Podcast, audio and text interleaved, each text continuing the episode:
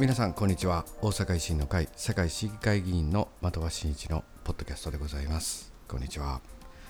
えー、今回はですね、えー、第111回の放送を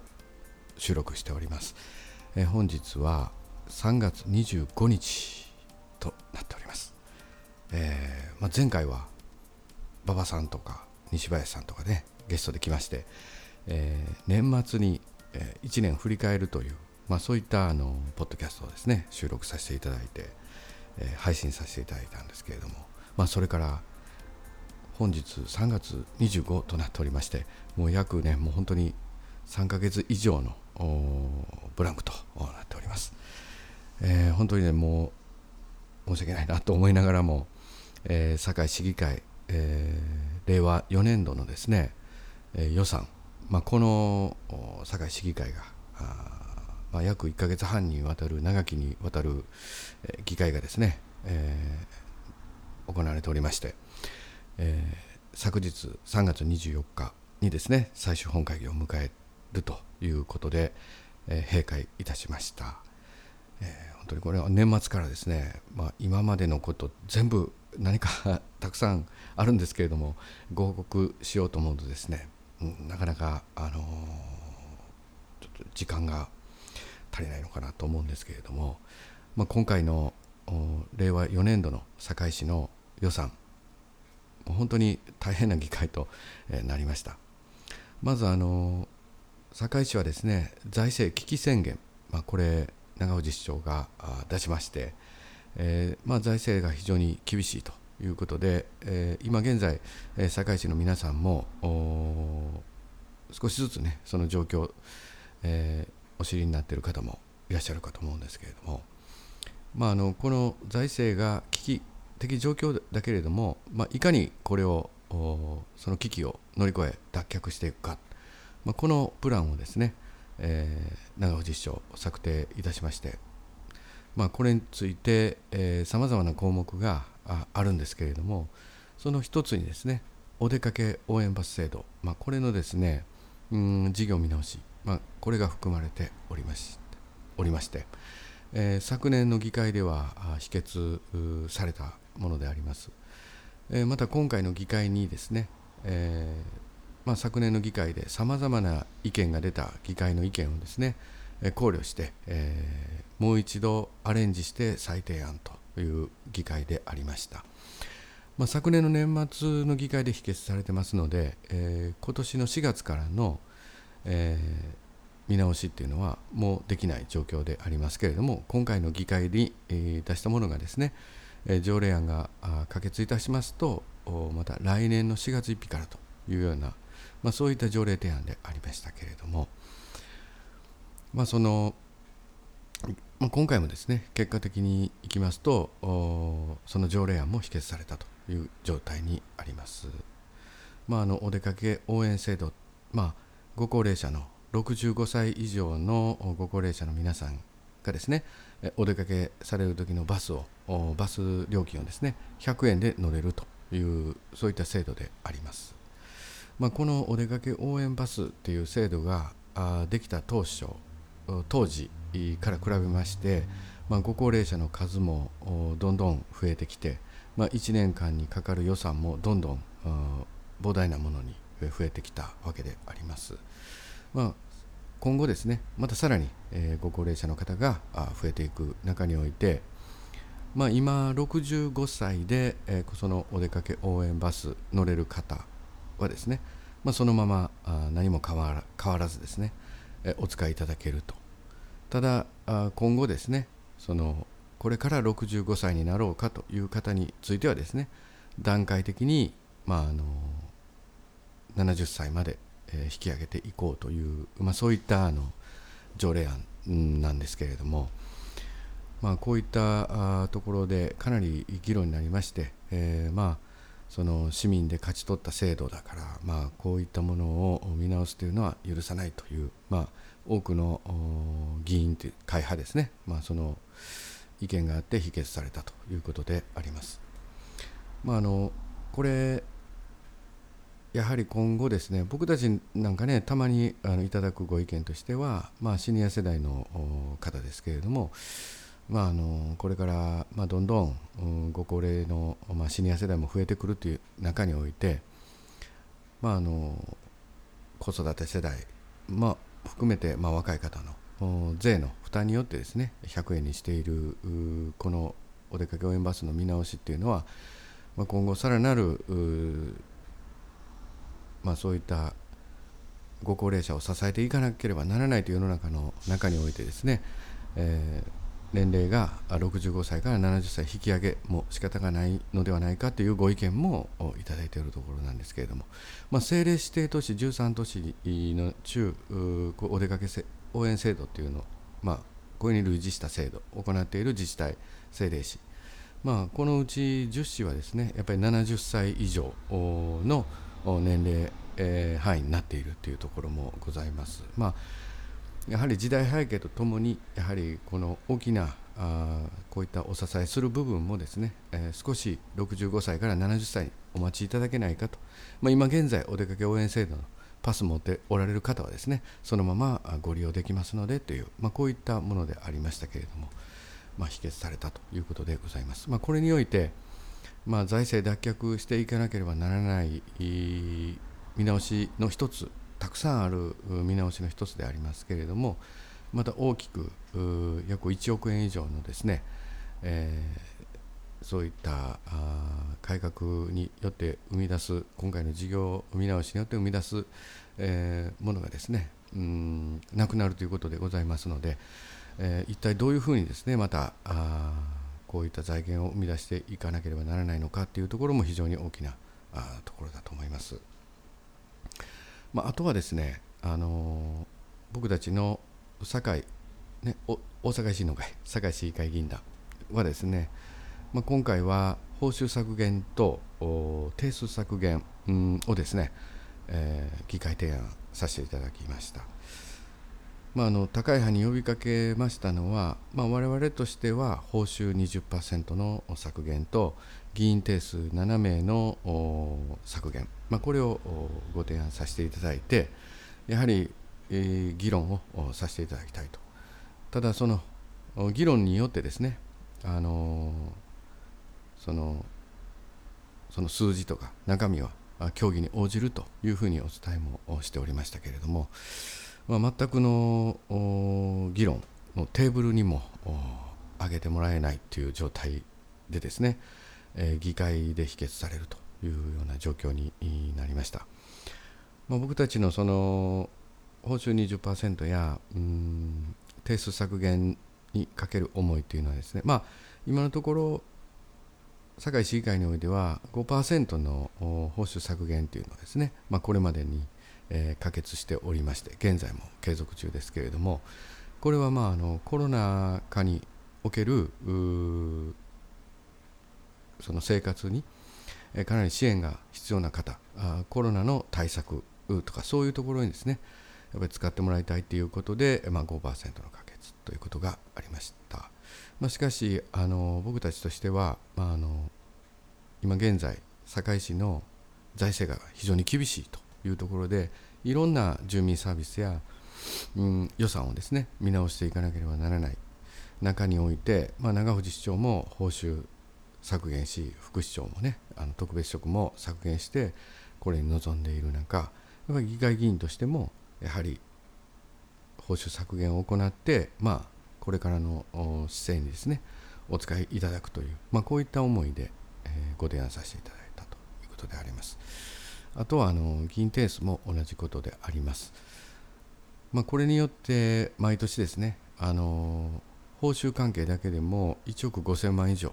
ね、あの経費も含めると、まあ、2億円弱ぐらいいくと思うんですけれども、まあ、こういったものも削減これ毎年削減できるものでありますのでということでご提案もさせていただいたんですけど、まあ、否決されたという状況であります。まあ、今現在あの僕たち維新の会はまあ20%の報酬削減はもう自主的に行ってきておるところでありますけれども、まあ、このお金を堺市のために、うん、使えない堺市の方に返せないっていうのはですね、まあ、僕たちのジレンマであるんですけれども、まあ、これ、まあ、例えばその堺市に関係するところに寄付とか行いますとまあまあこれ選挙の関係のあの法律違反になりますのでね、えー、利益供与という形になりますので、え、その範囲が及ばないような、まあ、被災地等々へ、え、義援金として送らせていただいているという、まあ、こういう状況なんですけれども、まあ、議会で可決しますとその予算削減予算はそのまま堺市の市税の方に返されますのでさまざまな政策へと使っていただけるんじゃないかと思って、まあ、こういう提案をですね続けているという、まあ、こういうような状況なんですけれども、またあと少し別の話題といたしましてはウクライナこれ現在皆さんも連日のようにですね、うん、ニュース等々でご覧になっているかと思います。まあ、非常に、その日々流されてくるニュースについては皆さんも本当に心を痛めているものかなと思います。まあ、僕たちもそういう思いなんですけれども、まあ、あの僕たちが、まあ、身を切る改革で行っているそのお金の中からですね堺市議会議員団として大阪維新の会の堺市議会議員団といたしましてえー、ウクライナ支援のために1000万円のご寄付もさせていただいたところでございます。まあ、あの先日その国連のですねあの難民支援を行っているところにですねご寄付させていただいたんですけれども、まあ、あのそちらの国連の方も、えー、我々の堺市議会の方に、えー、ご訪問いただきまして、まあ、感謝状等々もいただいたですけれども、まあ、感謝状がどうこうではなくてですねその時にま貴重なお話もお聞かせいただいたんですけれどね、まあ、あの現地で、ま、今どんどんと国外に逃げてこられておられる方の難民の数っていうのはですね、まあ、これまであのその難民支援を専門に行っている方にとってもですねあの類を見ないほどの短期間でたくさんの方が難民となっていると。急激にその難民支援が必要な必要となっているというお話もお聞きしました。またあの寒さを防ぐものややはり一番足りないのが医療関係の物資であると。医療物資がやっぱり足りないと。いうようなことであるということもお聞きしましたまあそういったあの、えー、まあ戦うとかね戦争に使われるものではなくて、えー、やはり、えー、ウクライナからですね逃れてこられた難民の皆さんの生活や医療や、まあ、こういったものを支援していくという意味でですねご寄付させていただいたものであります。まあ、この行方もですねやはり各国がロシアに経済制裁を行いながらですねロシアに、えー、この侵攻をストップさせるという、まあ、こういった思いでですね各国がさまざまな制裁や取り組み、えー、意思表明もされているところであります。まあ、一日でも早くですね、一日も早くこのロシアの侵攻をストップさせるべきと僕も思っております。まあ、あの今現在、毎日のように、まあ、あの難民となって、まあ、支援が必要な方もどんどんと増えているということですので、えー、またあの国連の方も言っておりましたけれどもまた少なく金額でもですねあのぜひともご支援いただきたいとそういった思いもお披露目いただきたいというようなお話もいただきました、まあ、本当にね大変なそういう中でですね、まあ、あの北朝鮮もですね、まあ、ミサイルを撃ってきてっていうねニュースあの昨日出ましたけれどもまああの平和とか安全っていうのがですね、まあ、日本ではね、まあ、本当に当たり前のように僕らも暮らしてきましたけれどもうんなかなか今その国民の命を守る国防、まあ、こういったところ外交そしてまあ国国際社会、まあ、こういったところの連携さまざ、まなあ取り組みや日々の積み重ねがあって、まあ、平和っていうのがね、まあ、守られている、まあ、それはいかに脆いものなのかなということもですね今皆さんも痛切にお感じになられているところじゃないかなと思います。まあ、あのちょっと話はまだ戻りまして堺市議会の方に移りたいんですけれども、まあ、あの今回の予算でですね、まあ、その条例案はお出かけ応援バスはですね、えー、制度の見直しは否決されましたけれども今回あの議会の方からですね、まあ、長藤市長があ予算編成したこの予算に、えー、修正をかけるという状況が起こ起こりまして、えー、それはですね、えー、アスマイルっていうねあのあの高齢者の健康増進にしあのつながっていこうっていうつなげていこうっていうねアプリがあるんですけれどもまあこれ何かと言いますと、まあ、あの今大阪府でもやっておるんですけれども、まあ、歩いたり体重を記録したり、ね、朝ごはんを食べる歯を磨く、まあ、そういったようなあの普段の行動をですね入力して、えーまあ、健康を増進にですね行動変異を促すことができる、まあ、そういったアプリまあ、そういったものを入力していくとポイントが付与されていく、まあ、こういった動機づけでですね、あの高齢者の健康を増進していこうという、まあ、こういったあ取り組みで大阪府でも行われておるんですけれどもあの堺市で、まあ、このアスマイルっていうこのアプリ事業これを行おうということでですね、えー、今回予算が、まあ、約700万円の予算がついてたんですけれども、まあ、これについて、まあ、いらないという、まあ、修正のこの予算をカットしろという、まああの高い派がですね、えー、減額修正というのをですね議会に提案してきまして、まあ、僕たち維新の会はやはりこの高齢者の、うん、健康に資する行動変異に、えー、つなげていくっていうねそういった思いで、えー、取り組む事業であるということで、まあ、賛成、えー、させていただいたんですけど、まああの我々48人中18人という数の構成ということもありまして、え、議会ではですね、え、その予算はカットされたというような状況になりました。でやはりあの最終本会議になりましたけれども、まあ、長藤市長の方がどうしてもこの事業必要なんですということで、えー、猜疑っていうねうんなんかちょっと難しいですけどもう一度議論してほしいということで差し戻す、まあ、そういったあのものなんですけれども、まあ、拒否権みたいなことにの方がうん分かりやすいのかなと思うんですけど、まあ、市長の方が議会が修正し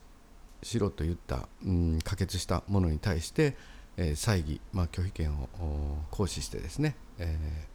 ー、差し戻したというのが、まあ、昨日行われて、まあ、その猜疑になりますとあの3分の2以上の議会の賛成がないと修正案はあ可決できなくなるんですけれども、まあ、我々、えー、維新の会の方が、まあ、18名いますんで、えー、3分の2に到達せずもともとこのアスマイル事業を含めたあ当初の予算案に戻っていくというような手続きでありました。でそうなったらあとはあのえー、議会のですね過半数の可決でその予算の原案が可決できるというようなことになるんですけど、まあ、もしこれ過半数の賛成がなくて否決された場合はですね、えー、本当に義務的な、あの予算だけ経費義務的経費だけが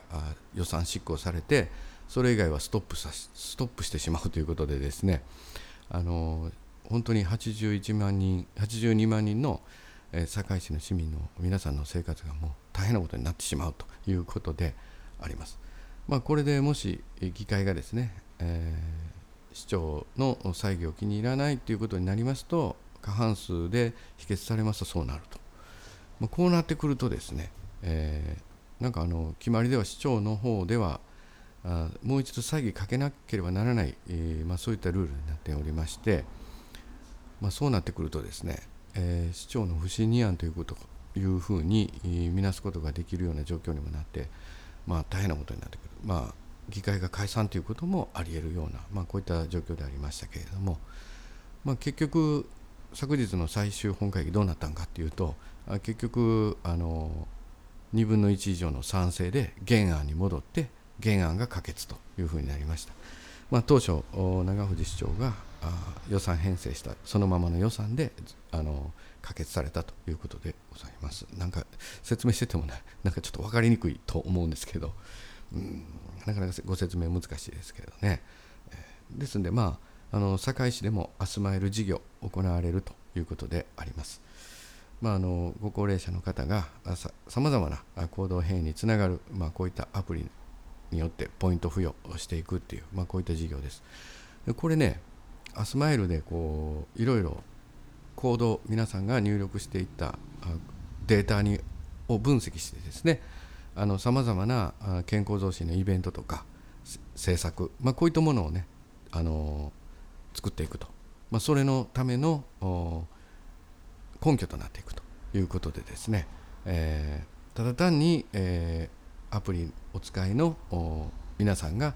健康に行動変異するだけじゃなくて今後の、え、健康増進の政策の一番こう効率の上がりやすい政策を作っていけるんだということで、まあ、必要なことだと思います。まあ、あの大変長きにわたったあ議会ですけどね、まあ、こういうことになりました。まあ、いよいよ話がなくなりましたけど、まあ、あの3月の市議会が閉会して、えー、ちょっとご報告をさせていただきました、えー、維新の会としてはですね、えー、と3月の27日の日曜日にですね、えー、日本維新の会の党大会も行われます、まあ、そこではですねさまざまなあここれからの日本維新の会の方針や、まあ、規約の改正も含めてですね、え、メッセージを出していこうというような党大会になろうかと思います。えー、またあそういったねご報告もできればなと思っております。本当にですね、あのー、なかなかあ今年度うんまあ堺大阪維新の会堺市議会議員団のまああの代表として、えー、お仕事もさせていただいて、まあ、本当にあのバタバタしててポッドキャストもね本当にあんまり更新がね本当にできないっていう状況が続いておりまして、まあ、3月今日25日になりました。本当に申し訳ないなと思っております。またあのこれからですねあのいろいろとこのポッドキャストをねあのまた発信していきたいなと思っております、ま、今日はゲストいないですけれどもうんまた次はですね